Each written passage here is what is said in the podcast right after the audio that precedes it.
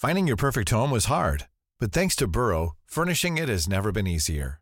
Burrow's easy to assemble modular sofas and sectionals are made from premium, durable materials, including stain and scratch resistant fabrics. So they're not just comfortable and stylish, they're built to last.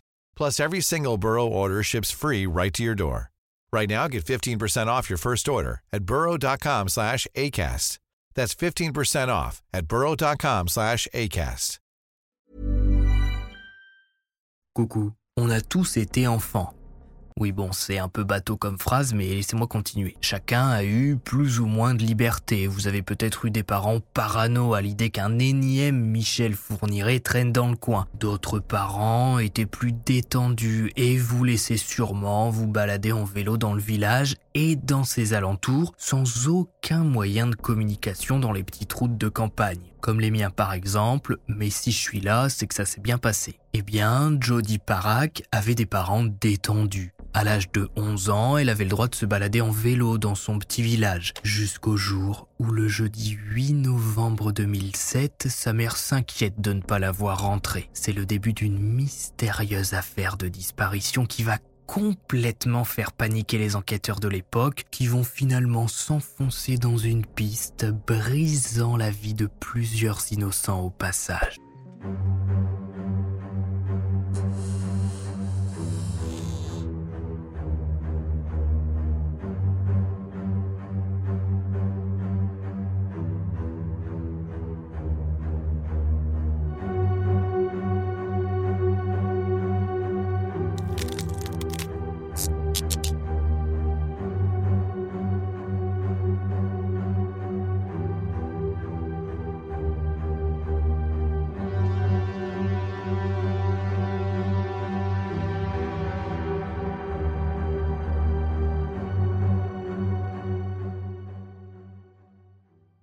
Salut à tous, c'est Maxi Guys. Aujourd'hui, on se retrouve pour une nouvelle histoire à la fois vraie et flippante dans laquelle on va parler de la disparition de Jody Parak. Une affaire bien évidemment résolue, mais pour laquelle il a fallu 10 ans d'enquête, à entre guillemets, vous comprendrez pendant cet HVF, pour comprendre qui a réellement fait du mal à Jody et ce qu'il s'est réellement passé. Puisque vous allez voir que tout au long de cet HVF, plusieurs vies vont être brisées par les enquêteurs pour rien. Autant vous dire qu'à la fin de cet HVF, vous allez être un tout petit peu à cran, puisque jusqu'à la dernière minute, ça va vous énerver. Alors installez-vous, n'oubliez pas de vous abonner. Et on est parti.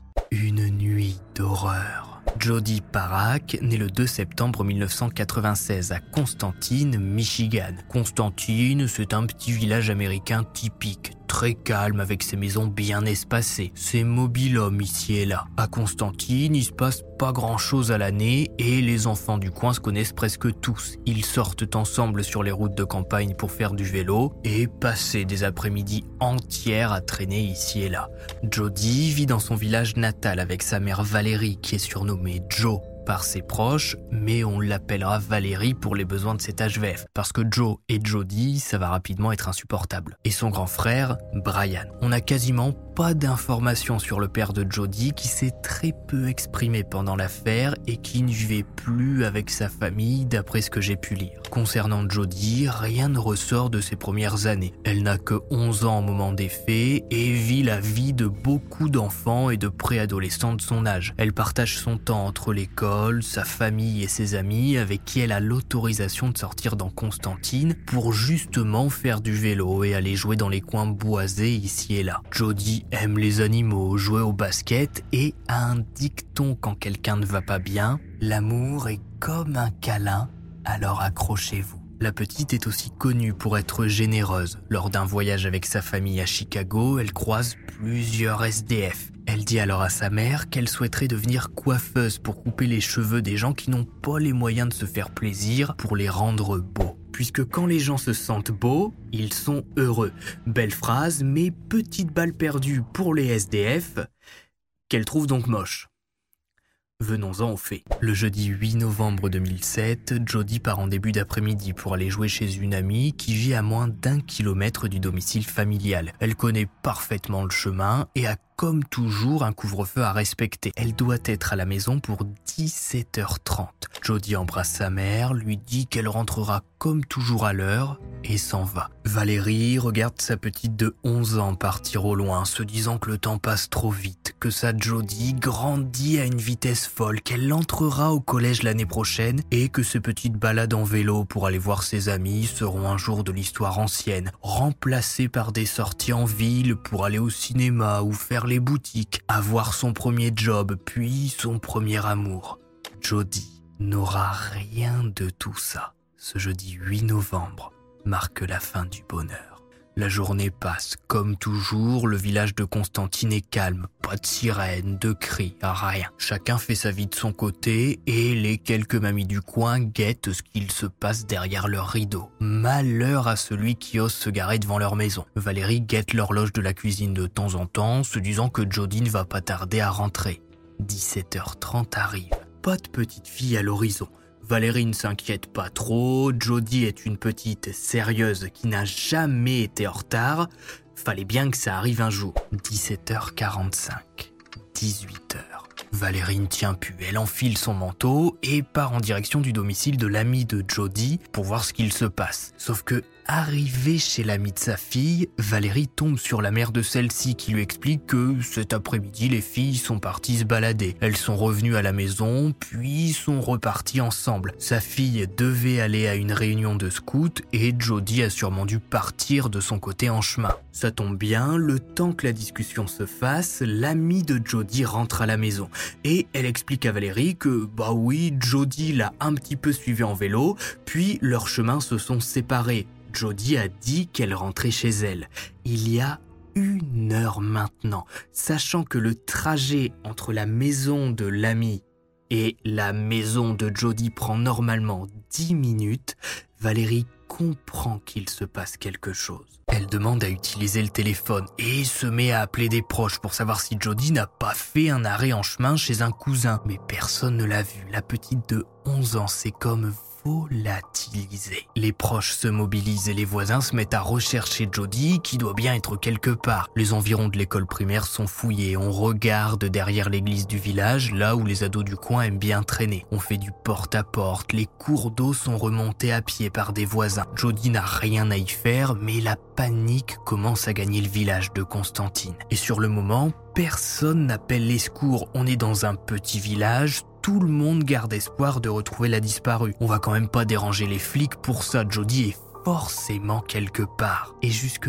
22h30, la famille Parac garde espoir, jusqu'au moment où Valérie, éclairée par quelques lampadaires, arrive, sur conseil d'un ami de la famille, au cimetière de Constantine endroit qui n'a pas encore été fouillé. En arrivant sur place, Valérie remarque tout de suite quelque chose au loin. Une forme d'enfant appuyé contre une pierre tombale. La mère sort de la voiture, se met à courir vers cette forme qu'elle ne comprend pas, ou plutôt que son cerveau refuse de déchiffrer. Cette forme d'enfant appuyé contre une pierre tombale.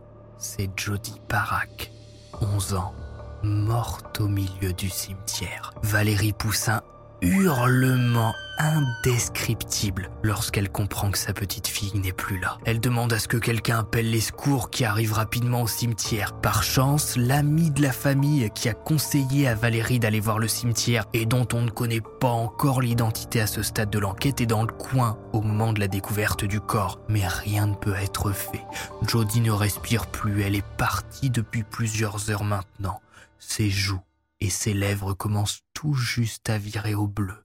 Son corps est froid. Valérie Parac est emmenée à l'écart de la scène de crime, complètement effondrée par la situation. Les premiers enquêteurs qui arrivent sur place bouclent immédiatement le cimetière et notent les premières constatations pour figer la scène de crime. Jodie Parac est retrouvée entièrement vêtue, ce qui exclut pour le moment, en attendant l'autopsie en tout cas, l'agression sexuelle. La petite ne présente pas de traces de blessure, elle n'a pas de bleu, ses poignets ne sont pas vraiment marqué. Et il y a un moment justement au tout début de l'enquête pendant lequel les enquêteurs émettent un petit peu l'hypothèse que la mort pourrait être de cause naturelle. Voilà, on sait jamais, ça tombe, Jody a rencontré un copain en chemin, ils ont décidé de passer par le cimetière, Jody a fait un malaise cardiaque, le copain a paniqué et s'est enfui en courant. Mais Valérie, qui reste proche de la scène de crime et qui entend ses premières hypothèses, intervient tout de suite en disant que jamais sa fille n'a eu de problème de santé et surtout qu'elle n'avait rien à faire au cimetière puisque l'endroit la terrorise. La seule hypothèse possible, c'est un meurtre. Sa fille a été enlevée, peut-être même abusée puis quelqu'un, d'une quelconque façon, l'autopsie nous le dira plus tard, l'a tué. Valérie et Brian, le frère aîné de Jody, sont donc plus ou moins pas placés en garde à vue, mais ils sont interrogés au commissariat de Constantine parce que malheureusement on sait que dans la plupart des affaires de disparition et de meurtre dans ce cas-là, c'est un proche qui fait le coup. Valérie et son fils vont bien évidemment nier toute implication dans la mort de Jody. Ils vont passer des heures en salle d'interrogatoire à refaire la vie de la petite, à décrire qui elle était et ce qu'ils faisaient tous les deux au moment des faits. Pendant ce temps, une autopsie est réalisée et le médecin légiste confirme la cause du décès, qui malheureusement n'est pas naturel. Il est noté sur le rapport asphyxie manuelle. Jody a été étranglée. On remarque également de toutes petites marques sur ses poignets qui n'avaient pas été vues au moment de la découverte du corps, qui indiquent que la petite a été ligotée. Et le médecin légiste va plus loin dans son rapport. Lorsqu'il déshabille Jody, il se rend compte que la petite a des contusions sur ses deux mamelons. Pire encore, Jody a bien été agressée sexuellement et le tueur a pris soin de la rhabiller ensuite. D'après le médecin légiste, l'heure du décès peut être fixée à 18h30, soit moins de deux heures après son départ pour rentrer chez elle. Elle a été retrouvée portant son pull et son t-shirt noir. Jodie avait bien sur elle son soutien-gorge, une culotte, ses chaussures et chaussettes de tennis qui lui ont certainement été retirées à un moment donné puisque du sable est retrouvé entre ses orteils. Le scénario qui se dessine est abominable à entendre pour la famille. Jody a été enlevée, déshabillée, abusée, rhabillée, puis étranglée. Dès le premier jour d'enquête, l'affaire Jody Parak fait la une des médias. Des journalistes arrivent par dizaines à Constantine pour suivre l'affaire qui a tout pour fasciner l'Amérique. Une petite disparaît. Le meurtre est sordide. On est dans un petit village. Tout le monde se connaît et tout le monde se suspecte. Et cette médiatisation va pousser les enquêteurs à très rapidement trouver un coupable. On est dans un petit village, les rumeurs vont vite, manquerait plus que la population décide de se faire justice elle-même. Hein, on n'a pas envie de se réveiller demain matin avec un type qui était au mauvais endroit au mauvais moment accroché à un arbre. Les enquêteurs communiquent moins de trois jours après les faits. C'est bon, ils ont un suspect qui est actuellement en salle d'interrogatoire. Ce suspect, c'est l'ami de la famille Parak, celui qui a supposé qu'il faudrait visiter le cimetière au cas où. Cet homme, il s'appelle Raymond McCain. Cette affaire s'apprête à changer sa vie à jamais, puisque Raymond va tout de suite clamer son innocence. Mais les enquêteurs, persuadés d'avoir leur coupable, vont tout faire pour réussir à inculper ce père de deux enfants, marié et ami de Valérie Parag depuis l'adolescence, du meurtre de sa petite de 11 ans. Alors coupable du premier coup ou future erreur judiciaire? Le suspect parfait. Raymond McCain, c'est un homme de 46 ans, marié, Papa de deux enfants, il travaille la journée comme réparateur dans un garage du coin. Spécialisé dans les remorques, il remet la tôle au carré comme personne d'autre dans le coin. Raymond, c'est aussi un réserviste de la police de Constantine qui donne de son temps pour aider les autres pendant ses jours de repos. C'est un gars décrit comme sympa, sans histoire, aimé de ses voisins, qui adore jouer avec ses gamins dehors et organiser des jeux. Valérie Parac connaît d'ailleurs très bien celui qui est désigné comme suspect puisque que les deux se connaissent depuis l'adolescence et la mère de Jody est même sortie avec le frère de Raymond dans sa jeunesse. Donc elle a déjà été chez lui, à rencontrer ses parents. Bref, elle connaît très bien Raymond qui continue même de fréquenter la famille Parac à tel point que les enfants de Raymond sont amis avec ceux de Valérie. Ce que je veux dire, c'est que Raymond, c'est pas un type qui sort de nulle part, qui a traversé le village, a croisé la route de Jody, l'a enlevé, puis a déposé son corps dans le cimetière.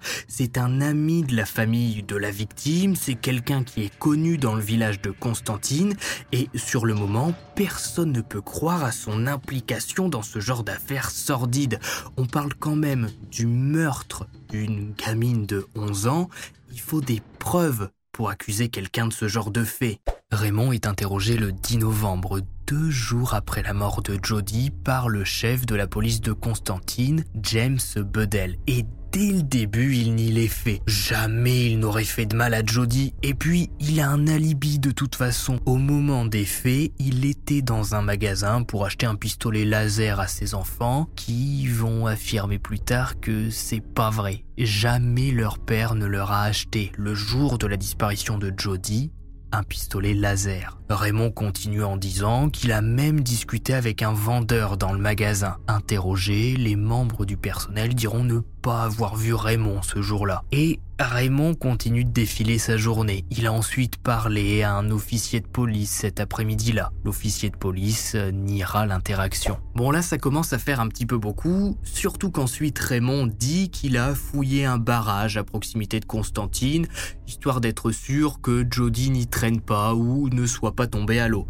Sauf que les enquêteurs vont visionner les images de vidéosurveillance de ce barrage et à aucun moment Raymond n'apparaît. En gros, tout ce que Raymond déclare pendant son interrogatoire et qui pourrait l'aider à s'en sortir et à prouver son innocence dans toute cette affaire est complètement faux d'après les enquêteurs. Et Raymond est surtout suspect parce que c'est lui l'ami de la famille qui a suggéré de fouiller le cimetière ce jour-là. Quand on demande à Raymond pourquoi il a fait cette suggestion, qui comme par hasard s'est malheureusement avérée bonne, il répond qu'il connaît le village et savait juste que personne n'avait encore fouillé le cimetière et que dans le cadre d'une disparition, il a pensé qu'il valait mieux tout fouiller avant de prévenir les secours. Même si Raymond McCain nie son implication et que de toute façon on que des preuves circonstancielles contre lui. Ok, son alibi est faux et il a suggéré de fouiller le cimetière dans lequel Jody est retrouvé mais ça suffit pas pour l'envoyer en prison. Les enquêteurs vont alors faire appel à la science puisque de l'ADN masculin a été récupéré sur le corps de Jody. On demande à Raymond s'il est d'accord pour donner un échantillon de son ADN pour comparer et bien sûr que le père de famille accepte, histoire d'en finir avec toute cette affaire. Et c'est là que toute l'histoire se complique pour Raymond et que la machine judiciaire s'active, puisque l'ADN retrouvé sur le corps de Jody match avec le sien. Incapable de donner une explication, Raymond, lors de nouveaux interrogatoires, continue de nier les faits. Il ne sait pas pourquoi son ADN s'est retrouvé sur le corps de Jody. Peut-être qu'elle portait un pull qu'il avait déjà touché en lui disant bonjour. Il le jure, il n'a pas fait de mal à la petite. Si Raymond ne craque pas, les enquêteurs vont alors utiliser une autre technique pour le faire céder. S'attaquer à sa famille en faisant comprendre à la famille McCain que l'ADN de Raymond, de 1, match avec l'ADN retrouvé sur le corps de Jody, mais pire encore, le sable retrouvé entre les orteils de la petite proviendrait du jardin de la famille. Les enquêteurs expliquent à la femme de Raymond que son mari va être accusé de meurtre et que, vu son profil, s'il dit vraiment ne rien savoir, c'est sûrement qu'il prend de la drogue en cachette. D'ailleurs, il faudrait fouiller l'ordinateur familial, histoire d'être sûr que Raymond ne fréquente pas de drôles de sites comme des forums gays par exemple. Il a typiquement le profil d'après les enquêteurs. J'invente rien. En fait, les enquêteurs tentent de retourner la famille de Raymond contre lui en le faisant passer pour un pervers, un drogué, un gay, comme si c'était une insulte, pour que au final il l'avoue puisqu'il aura plus rien à perdre. Tire ce genre de truc à la famille et à certains habitants de Constantine, ça permet de propager des rumeurs et de complètement pourrir la réputation de Raymond. Vous savez, c'est le genre de bruit de couloir. Ah, les enquêteurs auraient dit que Raymond prendrait de la drogue. Ah, les enquêteurs auraient dit que Raymond, alors qu'il est marié, fréquenterait des forums gays. Même s'il n'y a aucune preuve de ça, ça suffit à complètement pourrir la vie de Raymond McCain, qui pour le moment ne cède pas, ne parle pas du tout de Jody et continue de complètement nier son implication en attendant d'être accusé officiellement, voire d'avoir un procès à son nom pour pouvoir se défendre. Procès qui ne vient pas.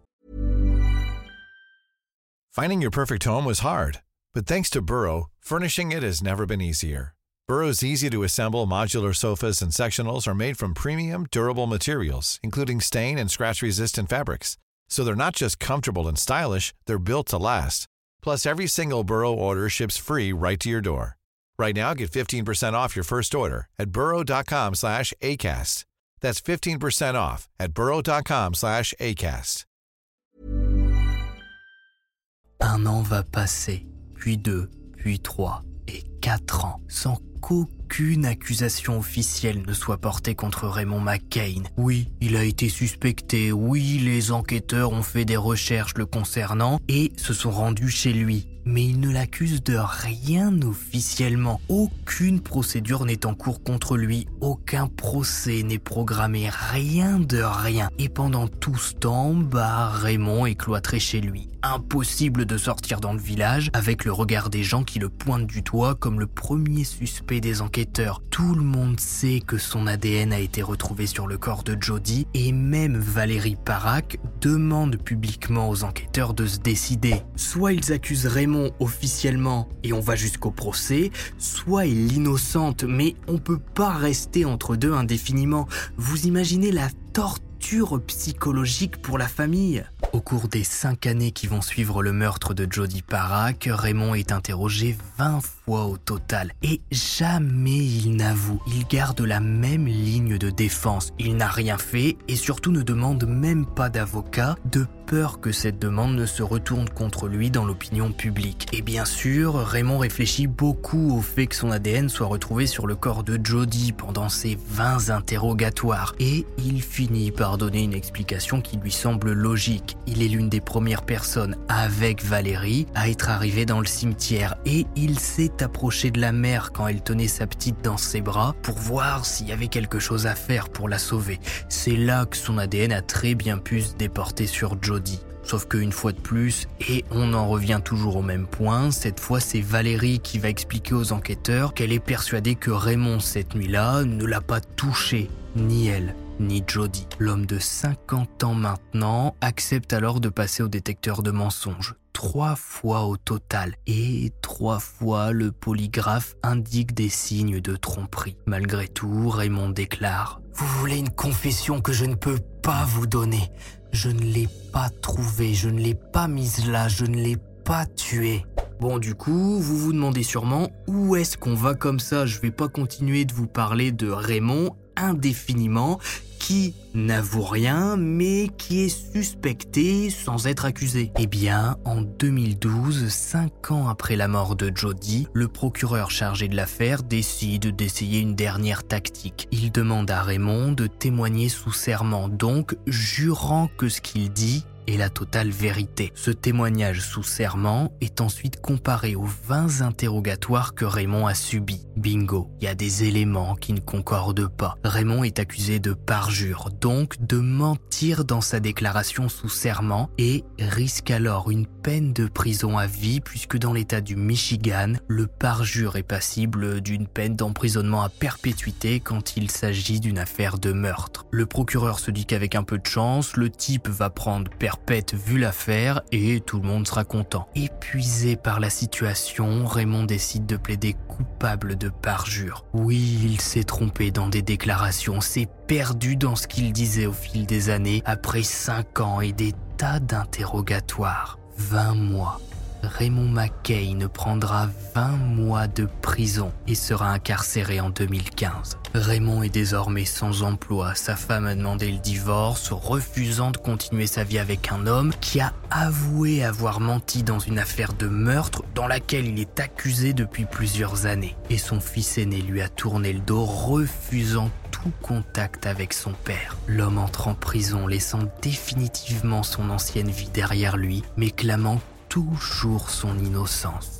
Par chance pour Raymond, on va pas attendre très longtemps avant de se rendre compte qu'un tueur d'enfants erre encore dans les rues de Constantine. Un fiasco judiciaire. Le 28 juillet 2017, dix ans après le meurtre de Jody, le coupable n'a toujours pas été arrêté officiellement. Raymond McCain est en détention pour parjure, loin de Constantine, mais il suit régulièrement les nouvelles du petit village et ses alentours pour savoir ce qu'il se passe et pour tenter de déceler une faille. Et justement ce 28 juillet, il y a du mouvement du côté de Constantine, plus précisément à 7 km de là, dans l'autre petit village de White Pigeon. Une fillette de 10 ans dit s'être faite agresser en rentrant chez elle elle. explique qu'un homme lui a demandé de l'aide à déplacer quelque chose dans son garage et que lorsqu'elle s'est approchée de lui, l'homme a sorti un couteau lui a couvert la bouche avec sa main, mais la petite a réussi à se débattre et à s'enfuir en courant pour demander de l'aide. Par chance, la fillette de 10 ans, dont les médias ont protégé le nom, réussit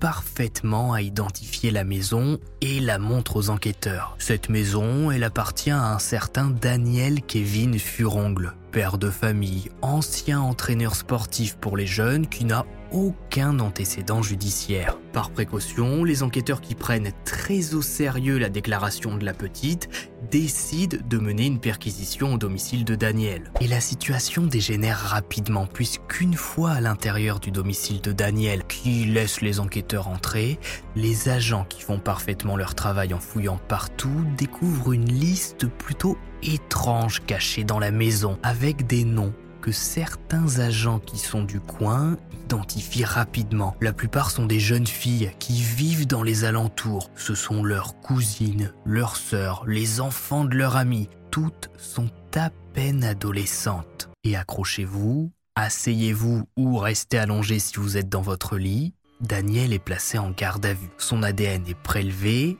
et entré dans la base de données. D'un coup, l'ordinateur s'affole. Il détecte une correspondance avec un call case qui a eu lieu à Constantine il y a 10 ans maintenant. L'ADN de Daniel match avec un ADN inconnu qui a été prélevé sur le corps de Jody Parak. Ce même ADN qui est pourtant censé appartenir à Raymond McCain, d'après les enquêteurs qui étaient sur l'affaire il y a 10 ans.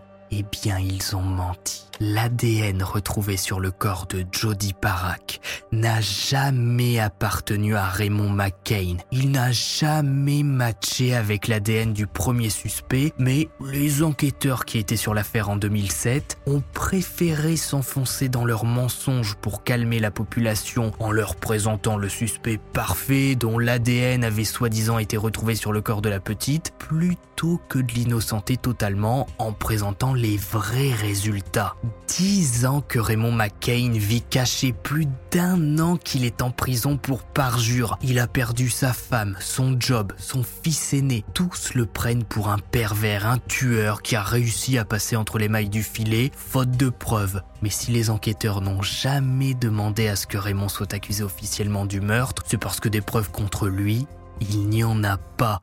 Et pire encore, la nouvelle équipe d'enquêteurs, lorsqu'elle découvre que l'ADN de Raymond n'a jamais pu correspondre à celui retrouvé sur le corps de Jody, puisque ben, c'est celui de Daniel qui match, eh bien, cette nouvelle équipe découvre que Raymond a eu affaire au pires enquêteurs possibles. Il y a dix ans, lorsque Raymond dit dans sa première déposition qu'il s'est rendu à un barrage pour voir si Jody n'y était pas, on lui a dit que c'était faux. La caméra qui filme ce fameux barrage ne l'a pas filmé. Mais de toute façon, la caméra aurait dans tous les cas pas pu filmer le bonhomme, puisque l'angle ne vise pas la route autour de ce barrage, par là où est censé être arrivé Raymond. En fait, tout ce que les enquêteurs ont dit est présenté à propos de Raymond, que ce soit à sa famille ou aux habitants de Constantine, est complètement faux.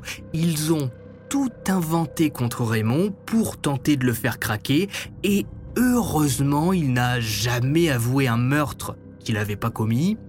Sinon, il était parti pour perpète. Et si les enquêteurs se sont permis de faire ce genre de choses en poussant vraiment le vice super loin, c'est parce qu'aux États-Unis, mentir à un suspect, eh ben en fait, c'est légal. On a le droit de mentir à quelqu'un qu'on pense coupable pour essayer de le faire parler.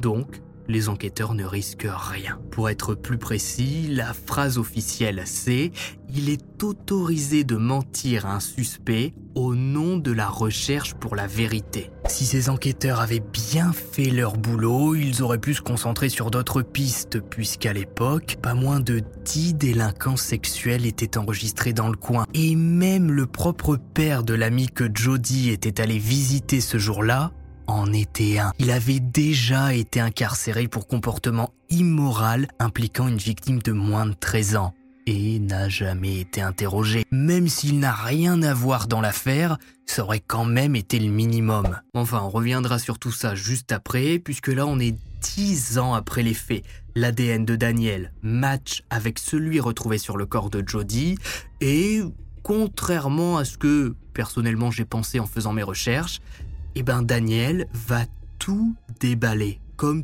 tout bon psychopathe qui se respecte, il prend plaisir à revivre l'après-midi du meurtre. Daniel raconte que ce jeudi 8 novembre 2007, il était en train de nettoyer son garage sur la cinquième rue de Constantine quand il a vu Jody sur son vélo. Il l'a alors appelé, lui demandant de l'aide pour un petit truc. Jodie ne s'est pas méfiée sur le moment. Gentille comme elle est, la petite est descendue de son vélo, s'est approchée de Daniel, qui, une fois à l'intérieur de son garage, a refermé la grande porte. Daniel raconte qu'une fois Jodie à l'intérieur, il l'a maîtrisée et a bloqué ses mains avec des zips. Il a placé Jodie dans son bateau qu'il gardait dans le garage et a abusé d'elle. Pour éviter toute marque de strangulation, et c'est pour ça qu'au moment de la découverte du corps, les enquêteurs sont à deux doigts de croire à une mort naturelle. Daniel va placer un sac plastique sur la tête de Jody. Pendant quelques minutes, Jody tente de se débattre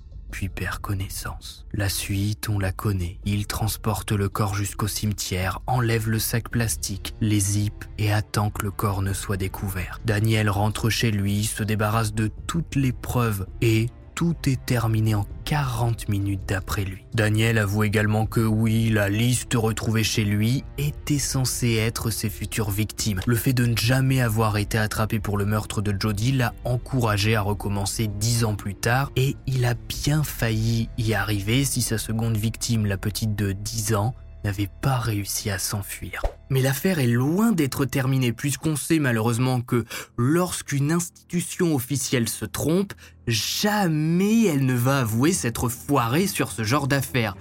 Pas du tout. On va donc proposer à Daniel un accord de culpabilité, ou plutôt un accord de plaidoyer. En gros, il plaide coupable. Ça permet de pas organiser un gros procès. Ça permet de pas faire trop de bruit concernant sa future condamnation. Et surtout, s'il accepte cet accord de plaidoyer, on ne le juge que pour meurtre au second degré, donc meurtre non prémédité. Daniel ne sera donc pas jugé pour enlèvement ni pour l'agression sexuelle dont a été victime Jody. Bien évidemment, la famille de Jody Parag ne va pas du tout être consultée avant que Daniel n'accepte l'accord qui l'arrange bien. Valérie Parag aurait sans aucun doute tout fait pour que la justice abandonne l'accord, qui permet donc de condamner rapidement Daniel Furlong à une peine de 60 ans de prison avec une possibilité de libération sous condition après 30 ans d'emprisonnement. Daniel aura alors 95 ans. Même si Daniel est condamné, le calvaire de Raymond McCain est loin de s'arrêter là, puisque le chef de la police de Constantine va venir lui rendre visite avant sa libération. Non pas pour s'excuser de lui avoir pourri sa vie ces dix dernières années, mais pour lui dire qu'il reste persuadé que Raymond était bien là au moment des faits et que même s'il n'a jamais avoué le meurtre et qu'il va être libéré, ben la justice se trompe en le laissant sortir si facilement. Oui, c'est ce qu'on appelle un sale con. Et encore le mot est faible, mais on est sur YouTube. Tabassé plusieurs fois en prison, frappé à coups de cadenas dans le crâne, Raymond ressort traumatisé de ses 20 mois de détention. Il va être approché par des avocats du Michigan Innocence Clinic pour tenter de laver son honneur. De leur point de vue, les soi-disant incohérences dans ses déclarations qui l'ont par la suite poussé à plaider coupable de parjure sont le résultat des mensonges utilisés par les enquêteurs au moment des faits qui ont poussé bien bien trop loin leur technique d'interrogatoire. Le procureur de l'époque répondra à cette demande en disant ⁇ Les agents des forces de l'ordre utilisent diverses méthodes pour éliminer ou identifier les personnes impliquées dans le crime. Je soutiens tout ce que mon bureau et la police ont fait. Heureusement, Raymond réussira, avec l'aide de ses avocats, à annuler sa condamnation pour parjure et recevra une compensation de 40 000 dollars, ce qui est absolument ridicule quand on sait que suite à l'affaire, Raymond a absolument tout perdu alors qu'il est totalement innocent. Il vit maintenant loin de Constantine et son ex-femme, son fils aîné, n'ont jamais repris contact avec lui. À l'heure d'aujourd'hui, les enquêteurs de Constantine soupçonnent également Daniel d'être responsable d'autres meurtres de jeunes filles, dont l'une en particulier, Brittany Beers, qui a disparu en 1997. Mais même si Daniel se met à parler, ce qui pour le moment n'est pas le cas, il ne risque rien puisque l'accord de plaidoyer qu'il a accepté dans le cas de Jody Parak inclut l'immunité pour tout autre crime qu'il pourrait admettre pendant sa détention. Cette affaire est un fiasco jusqu'au bout et malheureusement, c'est ainsi que se termine l'histoire de Jody Parak.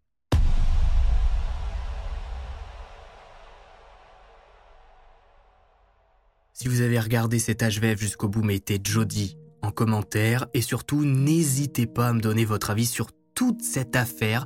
Qu'est-ce que vous pensez des méthodes utilisées par les enquêteurs pour tenter de piéger Raymond en fabriquant de fausses preuves, en mentant à sa famille pour essayer de le faire craquer? Et je vous rappelle que mon tout nouveau livre Trembler encore sera disponible le 31 mai prochain le lien est en description. Bref, c'est Max Guys. N'oubliez pas le pouce bleu, de vous abonner, ça fait toujours plaisir et ça aide la chaîne à continuer de vivre.